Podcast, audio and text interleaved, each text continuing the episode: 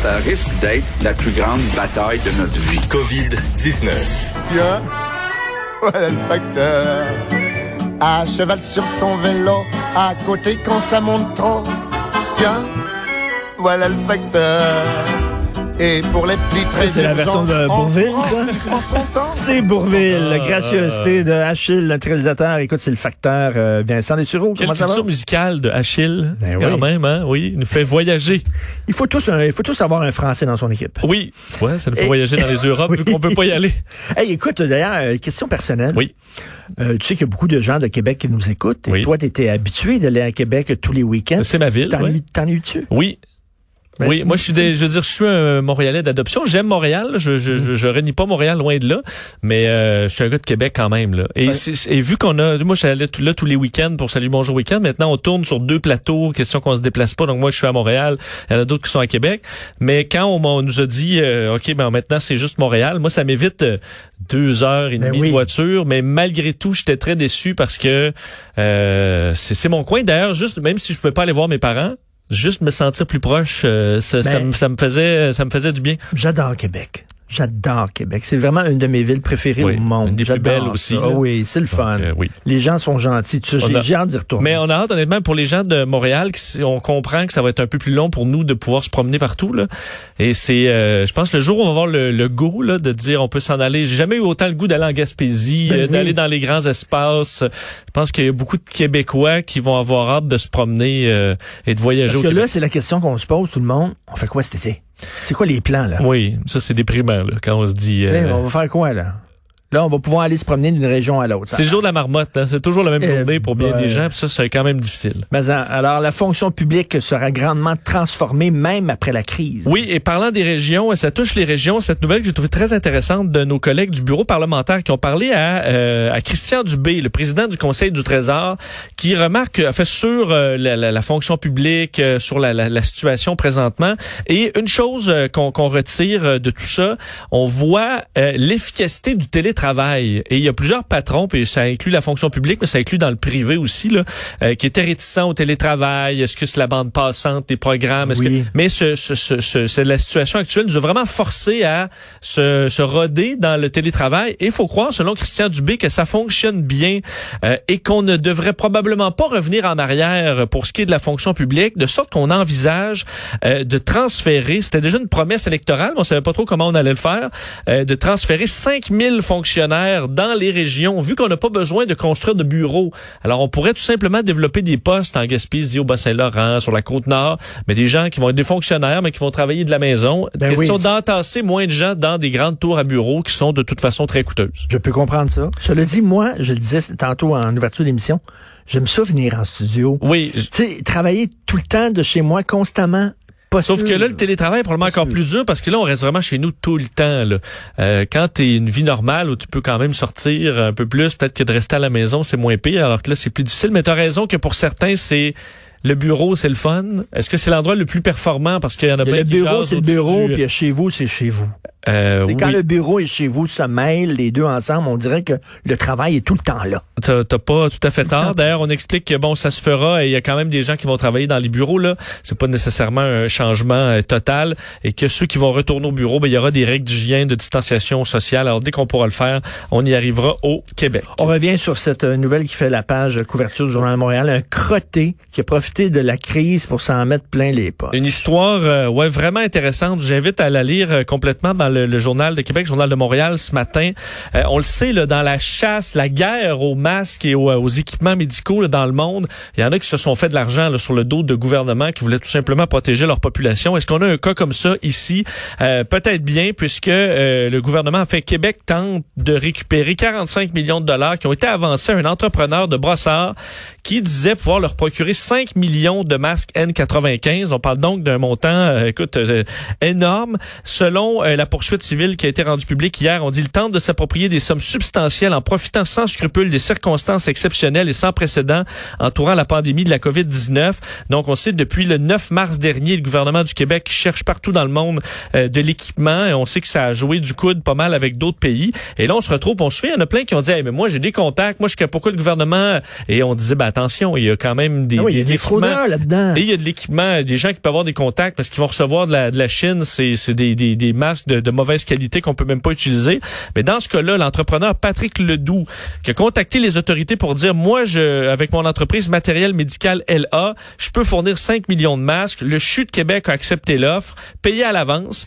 Et là, la Banque TD, qui s'occupait de tout ça, euh, fait un premier, euh, première lumière, euh, lumière rouge en disant, attention, le, le CHU, euh, l'entreprise, ça s'appelle pas matériel médical LA, mais plutôt investissement LA, donc c'est même pas le même nom. On est allé de l'avant.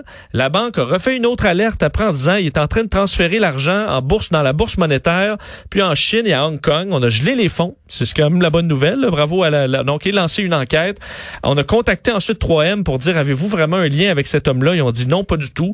Alors on a euh, donc euh, gelé Ben, tout ça. Une Et- chance que la, la banque a levé le flag. ben, Parce que effectivement. le gouvernement était naïf. Le gouvernement me fait penser à un gars qui envoie de l'argent au Pakistan parce qu'il a reçu un courriel en disant j'ai trouvé la façon de t'allonger le pénis. Oui, mais euh, Richard, si Et le gars, ah, je ben comprends ouais. que dans la Je prendrais bien deux pouces, moi, ouais, donc. mais souviens-toi là, je veux dire à ce moment-là où c'est la crise, là, on a des équipements pourquoi trois jours, des fois quatre jours.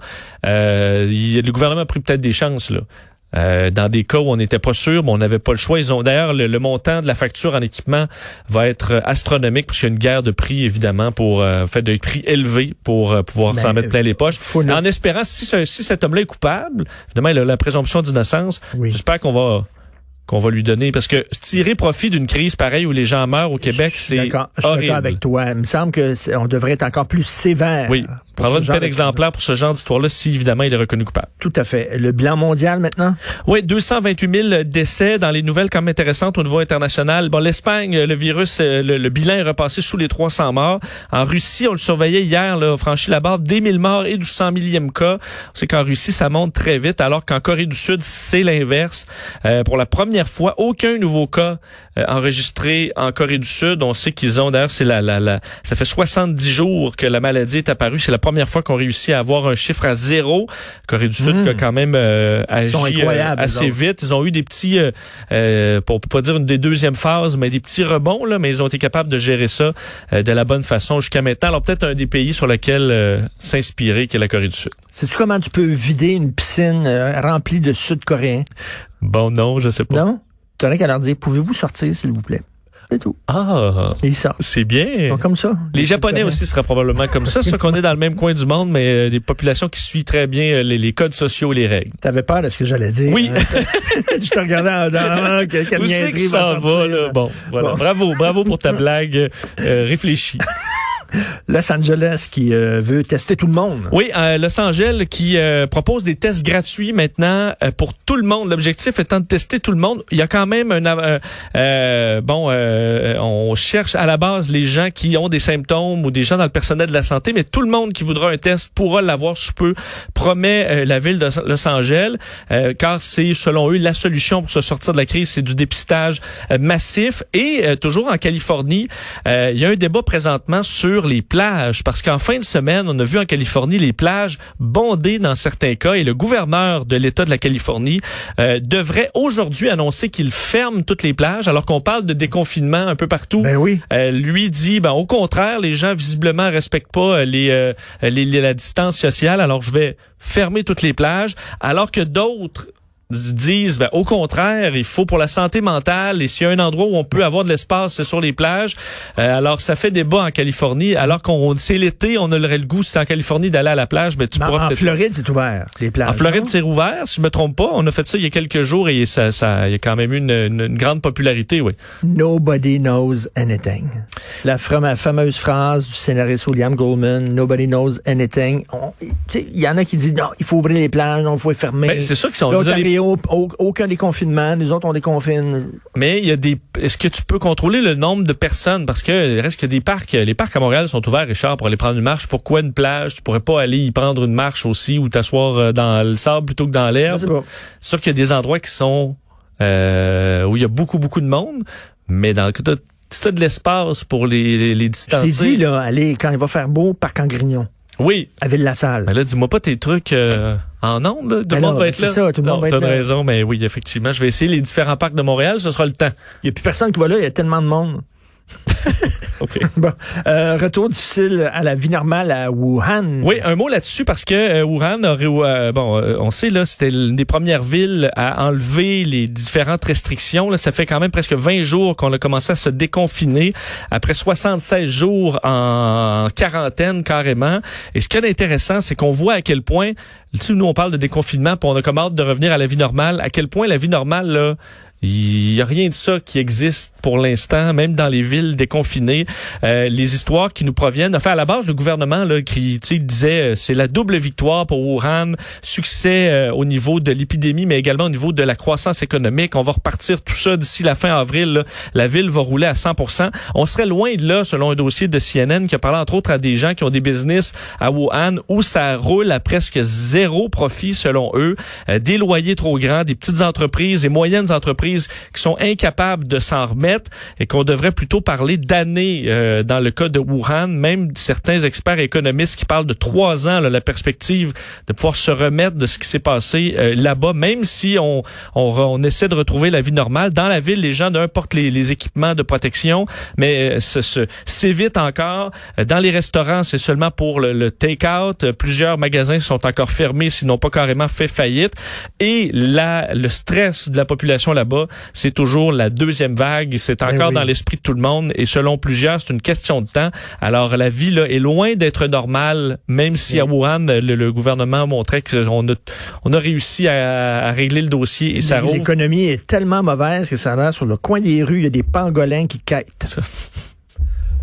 Greta, ça fait longtemps qu'on n'a pas entendu parler Oui, je voulais te parler Comment de Greta, parce que Greta, évidemment, on la voit moins euh, ces, ces jours-ci. Elle qui avait quand même, euh, s'était dite euh, atteinte là, du coronavirus, probablement porteuse euh, au, euh, à la fin du mois de mars.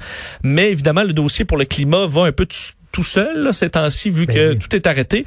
Euh, mais euh, Greta Thunberg a décidé de donner 100 000 dollars de sa fondation pour l'UNICEF, question de protéger les enfants contre la, euh, les conséquences de la pandémie de la COVID-19, disant qu'elle, dans plusieurs pays, les enfants étaient une des euh, premières victimes, pas du virus, mais de la Mais- mais, situation. mais- mais sa fondation, c'est pour l'écologie. Donc, il y a des gens qui ont en- envoyé de l'argent pour l'écologie, puis elle, elle prend cet argent-là, puis elle décide, moi, je vais aider les enfants. Puis là, il y a des gens qui pourraient dire, mais c'est pas pour ça que je t'envoie Ben, un ça dépend. C'est pas l'argent comme Pas tel vraiment. des donateurs. Ce qu'elle a donné, c'est euh, elle avait reçu pour sa fondation euh, un 100 000 dollars d'une ONG là, euh, danoise, Human Act. Le Human Act, écoute, euh, quels sont leurs euh, le- le- le- leurs euh, façon de faire ou objectif, je sais pas, mais ils ont donné 100 000, puis c'est 100 000 là qu'elle redonne. Et d'ailleurs, l'ONG a redonné un autre 100 000. Alors, ça se travaillera dans les domaines alimentaires, sanitaires, euh, de la lutte contre la violence et le recul de l'éducation provoqué par la pandémie. Alors, euh, tu Ça longtemps qu'on n'avait pas euh, ben, entendu parler de je suis content. Et euh, Écrasement d'un hélicoptère militaire canadien. oui, je termine là-dessus. Hier, on, a, on apprenait les premiers détails qui se sont malheureusement confirmés, mais euh, les débris d'un hélicoptère canadien qui était porté disparu hier ont été euh, retrouvés en mer ionienne, c'est entre la Grèce et l'Italie. Euh, six personnes étaient à bord de cet hélicoptère. Selon les médias grecs, on aurait même retrouvé un corps. C'est un appareil cyclone qui a décollé d'une frégate canadienne, la frégate Fredericton, hier pour une mission. C'est des missions de l'OTAN pour se, pratiquer entre membres de l'OTAN pour différentes missions. Euh, c'est une mission qui s'appelle Reassurance, qui existe depuis le 20, en fait, où les Canadiens sont euh, participent depuis janvier 2020. Euh, et euh, qu'est-ce qui a mené à cet écrasement? On ne sait pas. Est-ce qu'on a possibilité de survivants encore? On ne le sait pas non plus. Mais l'armée euh, canadienne a confirmé avoir téléphoné à tous les membres des familles qui se retrouvaient à bord de cet appareil. Il faut dire que le cyclone est un, un appareil très récent de l'armée canadienne. Par contre, je parlais des militaires qui me disaient c'est pas un des appareils les plus aimés euh, loin de là non. en raison de certaines problématiques. On verra l'enquête quelle serait la cause, mais c'est une triste histoire. Évidemment, c'est jour euh, de c'est le deuil pour beaucoup de, de, de militaires canadiens, incluant, imagine, sur la frégate où euh, tu vois six collègues partir et ne pas Ben revenir. Alors l'enquête euh, qui euh, débute dans ce dossier. Écoute, je reviens là, sur le bilan mondial, 228 000 morts. C'est-tu une hausse des- du nombre de décès qui est, qui est correct, qui est, qui ou c'est une hausse inquiétante? Non, mais c'est, c'est quand même, euh, je dirais, la hausse est assez stable, mais pas en, C'est pas en fou, c'est c'est pas, pas parti en fou, exponentiel. non, à raison, entre autres, de euh, New York, qui, où il y a une baisse quand même importante de, de dans les, les anciens points chauds, là, Italie, Espagne, New York, c'est en forte baisse, mais ailleurs, entre autres aux États-Unis, euh, plusieurs plus petits États moins touchés qui commencent à être plus touchés. Alors ça, c'est inquiétant. La Russie aussi. Alors tu vois que les points chauds se déplacent un peu, euh, mais pour l'instant, le bilan, euh, monte tranquillement, pas vite, mais on a un certain contrôle. Merci, Monsieur le facteur. Je te laisse terminer ta tournée. Tu as des colis à aller euh, Oui, porter oui, un peu à colis à avec euh, à Jonathan Trudeau euh, et Maud Boutet tantôt. euh, pour galber tes mollets. Merci beaucoup.